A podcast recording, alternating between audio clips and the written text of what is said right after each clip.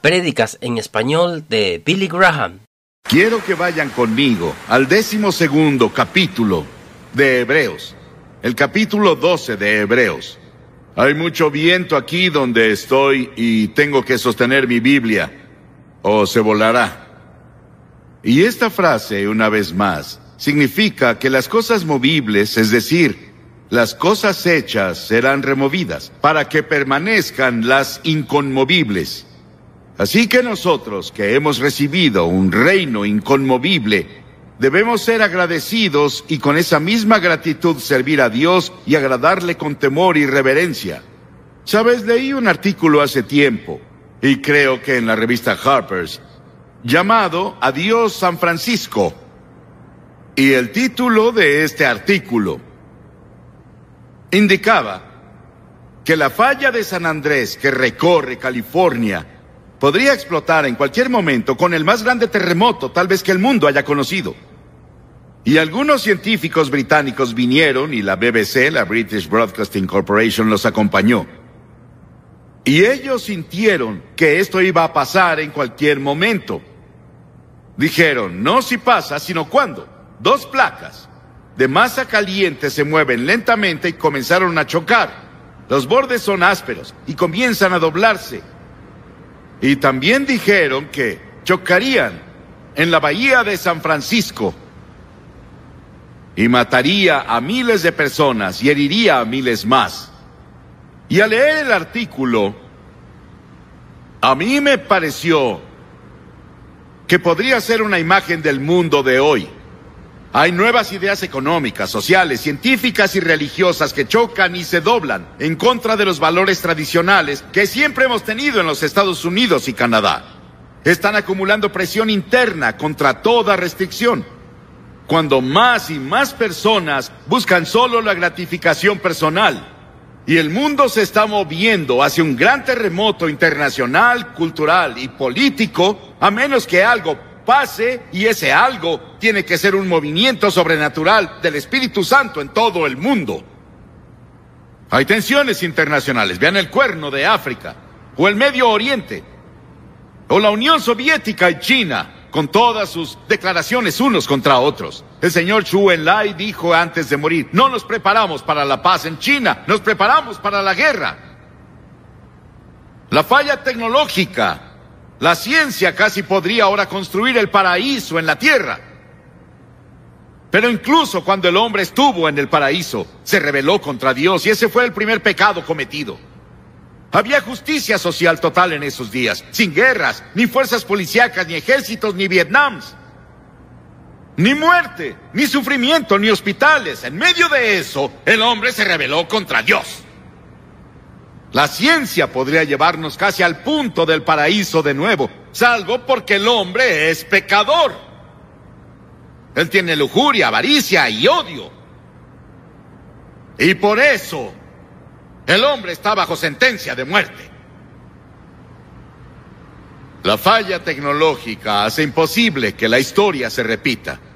Decimos que la historia se repite, pero hay un elemento en los tiempos modernos que es diferente a cualquiera en la historia del mundo. Y eso es la tecnología. Por ahí de, digamos, eh, 1835 el hombre solo podía ir tan rápido como podía correr un caballo. Miren qué rápido vamos hoy. 29 mil kilómetros por hora en el espacio. En solo 150 años. Menos de 150 años. Todo eso ha pasado. Y tenemos la pregunta hoy de la ingeniería genética y la manipulación ambiental y está causando que los científicos busquen frenéticamente las guías éticas. ¿Qué nos va a guiar?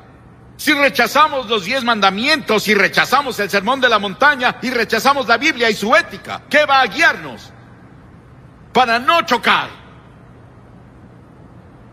Y luego hay una falla personal que tienes en tu propia vida y en tu familia y en tu negocio y en tus relaciones con tu prójimo. Las tensiones están ahí. Jesús dijo que vendría un tiempo cuando el corazón de los hombres fallaría por temor. Fallaría por temor, aburrimiento, ansiedades, culpa, temor de muerte, pérdida de salud. ¿Cuántas personas me están viendo ahora que ya les dijeron que tienen una enfermedad terminal. A muchos de los que están aquí les dirán este año algún doctor que solo tienen unos meses de vida. Y tal vez eres un joven. La Biblia dice que está establecido para el hombre morir una vez y después de eso el juicio. Sí, vivimos un periodo de crisis y Jesús dijo, habrá señales en el sol y en la luna y en las estrellas y sobre la tierra angustia, en las naciones con perplejidad, el mar y las olas rugiendo, el corazón del hombre desfalleciendo de miedo buscando cosas que vendrán a la tierra, pues los poderes del cielo serán sacudidos. Sí, Jesús dijo que los poderes del cielo, toda la tierra y el cielo serán sacudidos por lo que vendrá. Y es lo que leímos en Hebreos. La Biblia dice que Dios sacudirá la tierra una vez más. Y los cielos, las estrellas, los planetas, serán sacudidos. Pero vendrán cosas que permanecerán y que siempre serán las mismas con las que contarás. Primero, la naturaleza de Dios nunca cambia. Dios dijo, soy el Señor Dios que no cambia. Las escrituras dicen, toda buena dádiva y todo don perfecto desciende de lo alto, del Padre de las Luces, en el cual no hay mudanza ni sombra de variación. Significa que Dios no cambia ni una pestaña. En todos los siglos. Dios no cambia en su santidad. Dios es santo, un Dios justo, santo, santo, santo, Señor Dios Todopoderoso, que fue, que es y quien vendrá. Dios es un Dios santo y un Dios justo. Y Dios no soporta el pecado. Él aún lo odia porque Él es un Dios santo. Y Dios es un Dios de juicio. La Biblia dice que el Señor juzgará hasta los confines de la tierra. Cada cosa secreta será sacada a la luz. Un día del juicio va a venir. Eso no ha cambiado. El día fue dictado, fue establecido. Dios no cambia en su amor. Pero Dios demuestra su amor por nosotros en que cuando aún siendo pecadores, Cristo murió por nosotros. Dios aún ama. Y Él nos ama con amor eterno, que dio a su Hijo, el Señor Jesucristo, para que muriera por ti. Y si no fuera por eso, no habría esperanza en el mundo. Él murió en la cruz y Él resucitó y está vivo y Él va a volver. Y esa es la esperanza que tenemos. Son las buenas noticias del Evangelio. La palabra Evangelio significa buenas noticias, buenas noticias para ti. Las buenas noticias son, Dios te ama. Él tiene un plan para tu vida, un propósito para vivir. Hay una razón para tu existencia. No te rindas. No dejes que los encabezados te asusten. Dios aún es soberano, Él aún está en el trono. Y los que lo seguimos y lo servimos, tenemos un futuro que es más brillante que mañana. Porque Él vive, yo puedo enfrentar un mañana, escribió Gaither. Sí, Dios es amor y Dios nos amó. Otra cosa que no ha cambiado es la palabra de Dios. La hierba se seca y la flor se marchita, pero la palabra de nuestro Dios permanece para siempre. Tu palabra, Señor, permanece en el cielo. La primera pregunta que el diablo le hizo a Adán y Eva en el jardín del Edén fue, ¿así que Dios dijo? Él intentó hacerlos dudar de la palabra de Dios, pero la palabra no cambia. Es inmutable, por eso es tan importante leerla a diario y estudiarla que sea tu guía. Y luego la naturaleza humana no cambia. Jeremías dijo, nada hay tan engañoso como el corazón y es perverso. ¿Eso ha cambiado? Miren el mundo de hoy. Lean los encabezados sobre los homicidios y los robos y los, y los atracos. Violaciones en todo el mundo, no solo en Canadá y los Estados Unidos, es mundial. Es una convulsión mundial de violencia y terrorismo. Es lo que Jeremías dijo. No hay nada tan engañoso como el corazón y muy malvado. Tu corazón, mi corazón, no sabes lo que harías bajo ciertas circunstancias. Somos pecadores, pecadores de nacimiento, pecadores por elección, pecadores por práctica. Necesitamos que perdonen nuestros pecados. No puedes reconciliarte con Dios, no puedes ir al cielo a menos que esos pecados sean perdonados. Y Dios dijo, puedo perdonarte si te arrepientes de tu pecado y recibes a mi Hijo Jesucristo como tu Señor y Salvador. Otra cosa que no ha cambiado, la ley moral no ha cambiado. Es más fácil que el cielo y la tierra desaparezcan que caiga una sola tilde de la ley, dijo Jesús. No tendrán otros dioses delante de mí.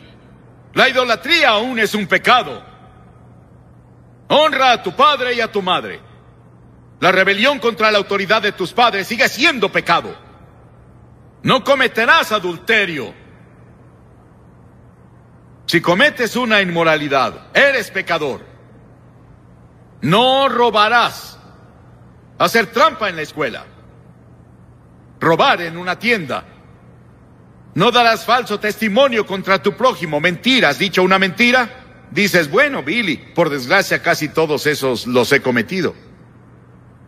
Supón que solo rompiste una de esas leyes. Solo una, una vez. Eso te hace pecador. Porque la Biblia dice que si guardas toda la ley, pero fallas en un punto, eres culpable de toda la ley. En ese sentido, todos hemos roto todos los mandamientos. Hemos pecado contra Dios. Cualquiera que sea el color de tu piel, cualquiera que sea tu afiliación religiosa, somos pecadores y necesitamos reconciliación, necesitamos justificación, necesitamos ser redimidos. Y por eso Cristo vino, por eso Él fue a la cruz. Y luego lo quinto y último, la promesa de que vendrá de nuevo no ha cambiado. Él vendrá de nuevo. El general MacArthur dijo cuando dejó las Filipinas, regresaré. Cristo dijo antes de irse, regresaré. Pienso que Él va a regresar.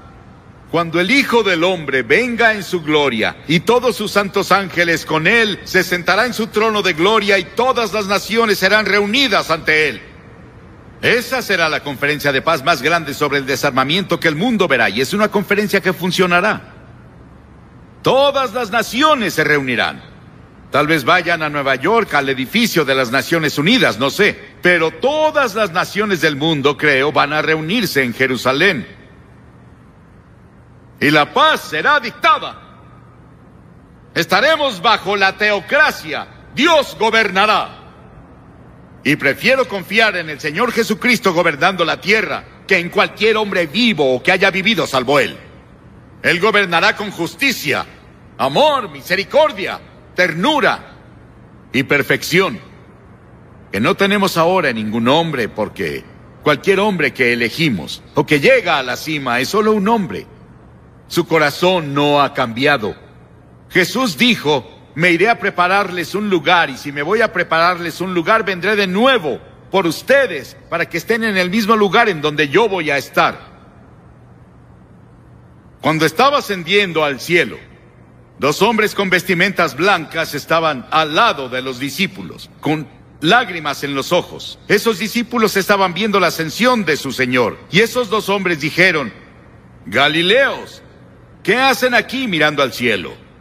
Este mismo Jesús, que ha sido llevado de entre ustedes al cielo, vendrá otra vez de la misma manera que lo han visto irse al cielo. ¿Sabes cuál era la canción favorita de Winston Churchill? Mis ojos han visto la gloria de la venida del Señor. El credo de Nicea, que casi todas nuestras denominaciones, la mayoría de nuestras denominaciones aceptan, dice, y de nuevo vendrá con gloria para juzgar a vivos y muertos.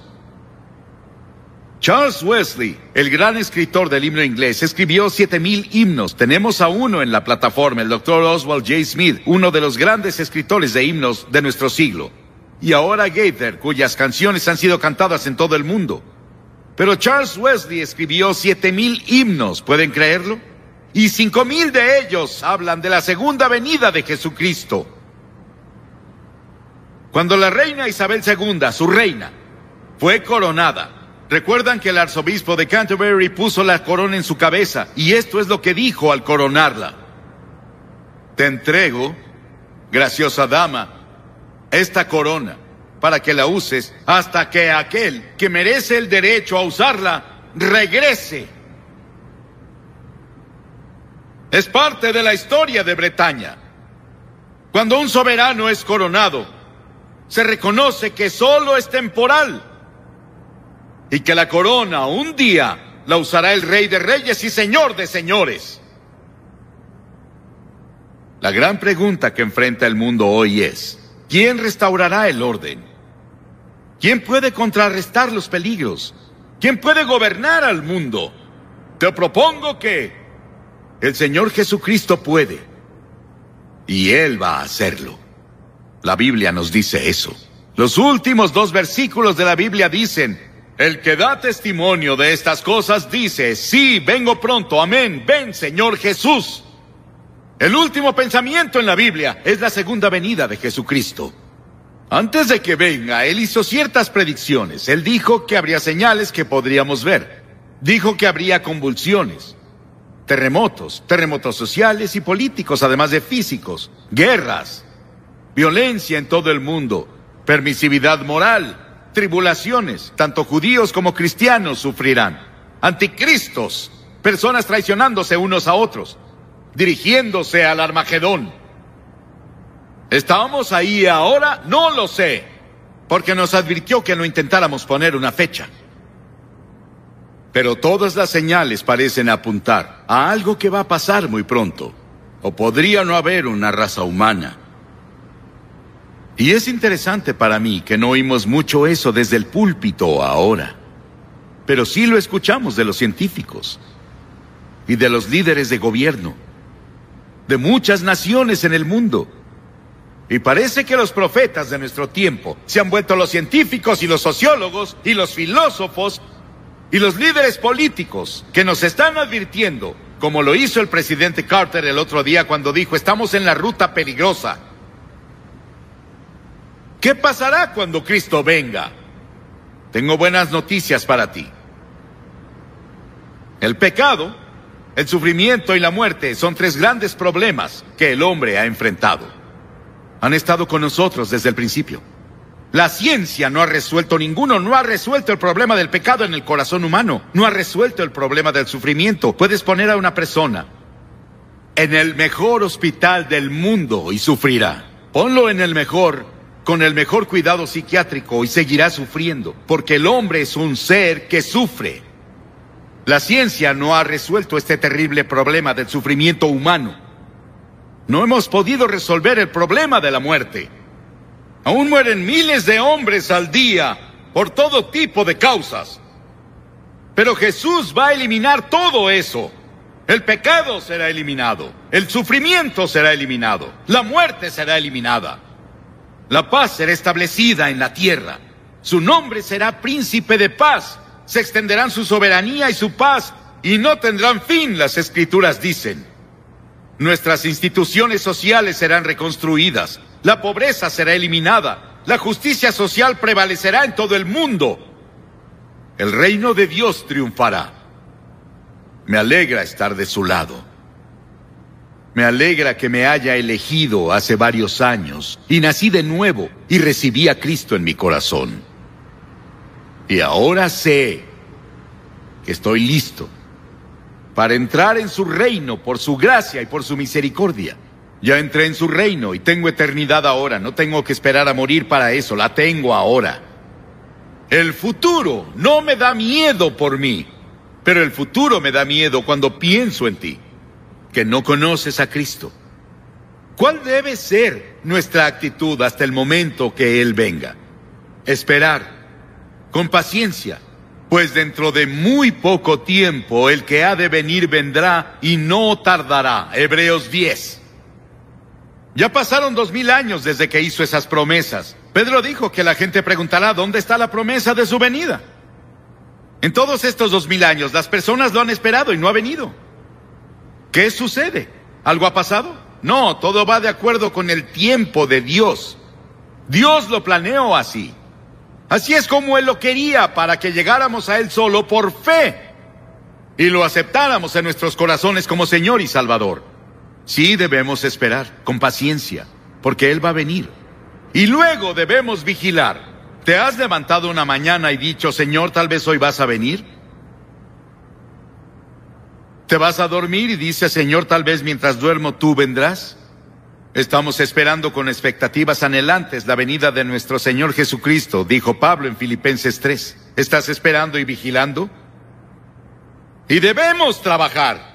Porque su venida no significa que vamos a ir a casa a sentarnos y esperar y no hacer nada y decir no puedo hacer nada por el mundo. Debes querer trabajar más duro que antes, más duro en tu iglesia, más duro en tu comunidad, hacer más buenas obras que nunca antes, orar por la paz, trabajar por la paz, ayudar en todas las buenas obras. Las escrituras dicen, dichoso el siervo cuando su Señor al volver lo encuentra trabajando. Jesús dijo eso. Cuando Él vuelva, Él debe encontrarte, trabajando más duro que antes. He conocido a personas que dicen que no sirve de nada evangelizar, que no sirve de nada dar a las misiones, que no sirve dar para el hambre del mundo porque Jesús va a volver y no podemos resolver todos los problemas de todas formas. Esa no es una actitud escritural, no es bíblica. Y es pecado. Debemos trabajar y dar y orar. Y vivir con la expectativa de que Él va a venir. Pero debemos incrementar nuestro celo e intensificar nuestros esfuerzos. Hasta donde me concierne, leo en el periódico de vez en cuando que algunas personas esperan que me retire pronto. Quiero decirles que no pienso retirarme hasta que el Señor me retire. Sé que estoy envejeciendo, pero me siento mejor de lo que me he sentido en la vida. Y el Señor me ha dado fuerza extra y le ha dado a nuestro equipo fuerza extra. Y vamos a continuar. Vamos a seguir por la gracia de Dios con su ayuda, con sus oraciones y con su apoyo. Llevando el Evangelio a todo el mundo. Y luego, lo último que debemos hacer es prepararnos con urgencia. Jesús dijo, por eso también prepárense, porque cuando menos lo esperen, el Hijo del Hombre vendrá. Cuando menos lo esperen, el Hijo del Hombre vendrá. ¿Estás listo? ¿Qué debes hacer para estarlo? Primero arrepentirte de tus pecados. Dirás, ¿cómo hago eso? Di, Señor, lo siento. Estoy dispuesto a cambiar mi estilo de vida, mi forma de pensar y de vivir. Y estoy dispuesto a poner toda mi vida bajo el señorío de Jesucristo. Voy a cambiar mis prioridades. Eso es arrepentimiento. Puedes hacerlo hoy, ahora mismo, hoy. En segunda, por fe, recibes a Cristo como tu Señor y Salvador. Tal vez ya lo hiciste cuando te uniste a la iglesia, pero quieres reconfirmar ese compromiso. Pero no estás seguro. Verás, puedes ser miembro de la iglesia y no tener una relación personal y diaria con Cristo. Y no estás seguro de tener esa relación. Su paz y su gozo y su amor no es tuyo. Y la seguridad no está ahí. Y en esta maravillosa y gloriosa tarde, te gustaría asegurarte. Voy a pedirte que hagas algo que hemos visto que miles de personas han hecho durante los últimos días. Voy a pedirles que cientos de ustedes se levanten y vengan y se paren frente a esta plataforma. Y después de que hayas venido aquí voy a decir unas palabras, haremos oración y te daré literatura para ayudarte en tu vida cristiana antes de irte. Si estás con amigos o parientes, ellos esperarán donde estás. Si vienes en autobús, esperarán. Voy a pedirles que nadie deje el estadio. La tentación es correr y adelantarse a los demás, pero por favor, quédate donde estás. Es un momento santo. Este es un momento de eternidad para miles de personas aquí. ¿Por qué te pido que vengas? Toda la gente a la que Jesús llamó la llamó públicamente. Dijo, si no me recibes abiertamente delante de los hombres, no te reconoceré ante mi Padre que está en el cielo. Hay algo cuando pasas y te paras aquí públicamente que establece y sella esto en tu vida. Muchas personas ya comenzaron, ya vienen desde estas gradas. Allá atrás, levántate y ven rápido. Tardarás unos dos minutos. Comienza ahora. Rápido, ven.